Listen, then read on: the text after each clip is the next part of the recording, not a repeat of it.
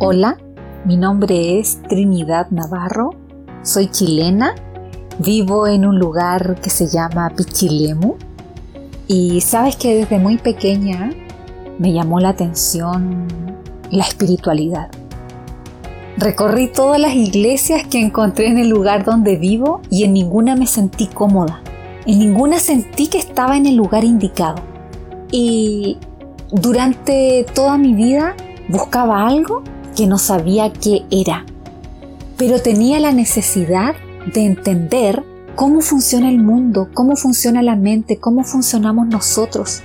Yo sentía que había una parte de la historia que no me habían contado, que había algo que yo no sabía.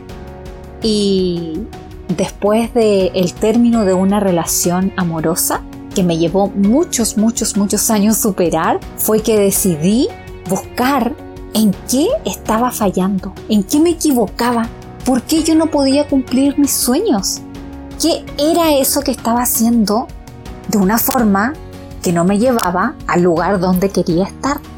Y así fue como inicié, con libros, con videos en YouTube, yendo a eventos masivos en Europa y en Estados Unidos. Así inicié, hasta que encontré mi propia coach que es Esther Iturralde. ¿Y cómo fue que la encontré? Porque ella ya había llegado al lugar donde yo quería estar. Y entonces seguí las huellas que ella dejó. Porque otro de mis mentores, que es Laín García Calvo, dice, el éxito deja huellas. Y así inicié. Inicié también escuchando podcasts. Y es por eso que hoy elijo esta plataforma para poder llegar a ti para poder mostrarte cómo fue mi camino, para que tú también inicies el tuyo, para que tú también cumplas los sueños de tu corazón. Hay muchas personas que están en lo mismo y que lo explican de diferentes formas. Yo lo voy a hacer de la manera en que lo entiendo y en la que se me hace más fácil expresarlo. Intégrate Podcast va a ser un lugar donde vas a encontrar mi historia para que tú puedas escribir la tuya.